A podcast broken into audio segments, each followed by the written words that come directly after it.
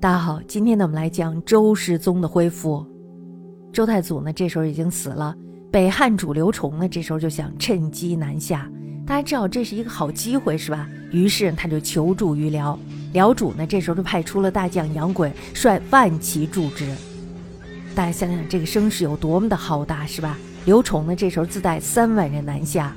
这时的周呢，心遭大丧，同时呢，又有强敌压境。因而呢，这时候可以说是中外凶居。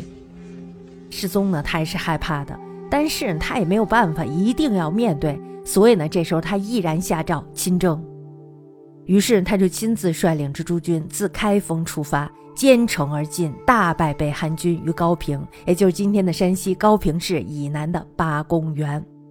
大家知道这个汉主败了是吧？气势汹汹的来了，结果呢是夹着尾巴跑了。他呢带了百余骑逃回了晋阳，杨衮呢这时候也不敢救，为什么呀？因为他要保全自己呀，所以呢他全军而退。这场战役对于世宗来说呢是非常严峻的，所以呢他做到了军令如山，后退的晋军将校都被他斩于马下。比如说像什么樊爱能啦、何辉啦等等七十余人都被他杀了，所以呢这时候是军纪大整。五代时候的中央禁军呢可以说是政治上的一颗毒瘤。这支禁军的原始组织呢，本来是朱全忠时代的宣武镇军，后来大家知道各朝呢又加以补充，但是呢他们的素质是非常差的，士卒呢可以说是老弱相伴，良莠不分，而且呢军纪非常的败坏。大家知道这个兵油子是吧？当兵时间长了以后，他又知道了一些规矩，所以呢他能够在军队里游刃有余，而且呢这支军队还动不动就倒戈，每朝每代的变乱倾覆。大半呢是由他们造成的。世宗呢于高平之役之后，即大加减校禁军，把这些老弱病残呢都打发回家，然后呢下诏全国招募壮士，以充禁旅。于是呢中央军力精强无比。此外呢世宗对政治也加以整顿。大家知道这个五代的政治，我们说那个时代呢是彻底的五人政治。中央政府呢上至皇帝，下至将相大臣，多半都是五人出身。地方政府的首长几乎呢也全都是五人，为什么呀？大家知道那个时候是割据势力是吧？割据势力呢必然是五人。当时的中央呢可以说是威令不行，藩镇跋扈，藩帅呢更是贪残，有的时候甚至比那些盗贼更可恶。那么到了世宗，这才开始重视文人，他可以说是五代唯一一个有计划的消灭武人政治的君主。他曾经呢聘用了不少的儒学之士，考察制度。制定礼乐刑法，这些呢都不是五代的其他君主所能做到的。世宗呢在打败了北汉之后，这时候他树立了一个非常远大的理想，什么理想？就要统一全国。这时呢，除了周以外的国家，北呢有北汉，南呢有后蜀、南平、南唐、吴越、南汉，共计六国。民楚呢在这之前被南唐给灭了。那么在显通二年，就公元九百五十五年的时候。这时候呢，世宗就派遣大军讨伐后蜀，蜀军呢迎战大败，先后失掉了甘肃东南部，还有就是陕西的西南部四州。显德三年，也就公元九百五十六年的时候，世宗呢这时候就亲征南唐。南唐代只要他的前身是吴，弘农王杨沃于梁开平二年，就公元九百零八年的时候，被部将徐温给杀了。徐恩呢这时候就立了杨沃的弟弟龙眼，复称吴王。大权咱不用说，自然是掌握在徐恩的手里，是吧？那么吴自从换主以后，他就开启了保境安民的政策。这时候大家知道他是不乐意战争的，是吧？徐恩呢，他也颇能遵循这个政策。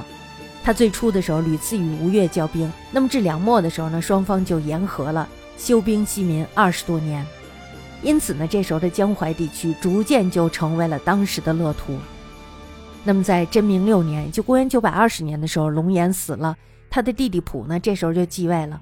后唐明宗天成二年，就公元九百二十七年的时候，徐温死了。养子之告，这个人的原名呢叫李昪，然后呢就开始独专吴政。也就是在同一年，杨溥呢就继立了帝位。天福二年，就公元九百三十七年的时候，徐之诰呢这时候就篡夺了吴，国号曰唐。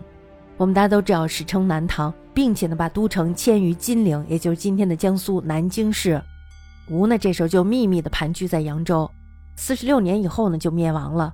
天复四年，也就公元九百三十九年的时候，这个徐之诰呢，就把他的姓氏又恢复到了李，名曰卞。天复八年，也就公元九百四十三年的时候，李卞死了，他的儿子景呢，这时候就继承了他的位置。这时呢，南唐的国力甚为充沛，而与他邻近的楚还有闽两国呢是非常混乱的。南唐呢，于是就趁机向外扩张。那么在晋的开元二年，就公元九百四十五年的时候灭了闽。闽王王审知于后唐同光三年，就公元九百二十五年的时候死于福州。他的儿子严翰呢，这时候就继承了他的位置。第二年的时候，严翰呢就被他的弟弟严炳还有严军给杀了。严军呢这时候就夺取了他的位置。长兴四年，就公元九百三十三年的时候，严军呢称帝登位，更名为林，国号大闽。其后呢，大家知道这个闽就开始乱了起来。那么在晋天福八年，就公元九百四十三年的时候，闽主西，也就是严军的弟弟的弟弟，这也就算是表亲吧。严正在建州称帝，也就是今天的福建建瓯市，国号呢改为殷。开运元年，就公元九百四十四年的时候，西呢就被他的大臣给杀了，国内呢这时候开始大乱。那么第二年的时候，严正呢这时候就改国号为闽。随后呢，南唐来伐，围困了建州数把个月。这个严正没有办法，只好出降。闽的自王朝任福建观察使，一共经历了五十三年而亡。周的广顺元年，就公元九百五十一年的时候，南唐呢这时候又灭了楚。楚王马殷呢死于后唐时，他的儿子西生还有西范相继继位。西范的时候还是比较能开疆拓土的，所以他的地盘至今天的广西东北部，国势呢也是非常强大的。那么在后汉时候，西范死了。朱棣争位，大家知道朱棣一争位必然是出地大乱。南唐呢，于是就趁机取而代之。他的主子西崇呢，这时候就投降了。那么其后不久，南汉呢，这时候就取了楚的贵州，也就是今天的广西桂林市，还有就是岭南之地。楚呢，自马殷占据湖南，历经了五十六年而亡。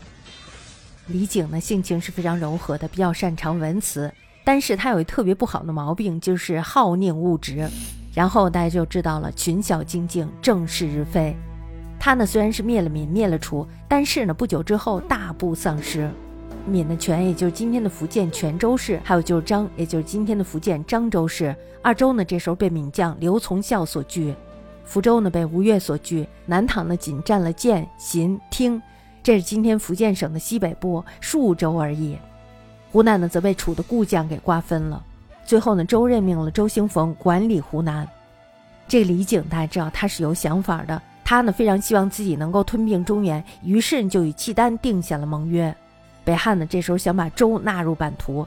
那么在显德三年，就公元九百五十六年的时候，世宗亲伐南唐，交战三年，于是南唐的江北之地归了周。五年，也就公元九百五十八年的时候，李景呢这时候就去掉了帝号，归附了周。世宗呢这时候也罢兵了。那么到第二年的时候，南唐呢，这时候就把都城迁到了南昌，也就是今天的江西南昌市。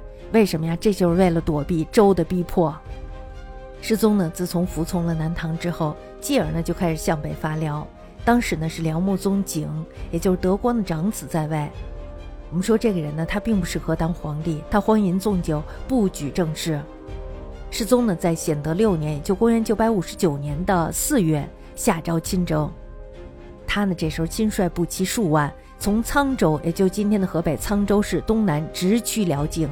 在这一路上呢，他连续攻下了营、莫二州、马桥关这个地方呢，在今天的河北雄县南易水上以南之地，这些地方呢，完全被恢复了。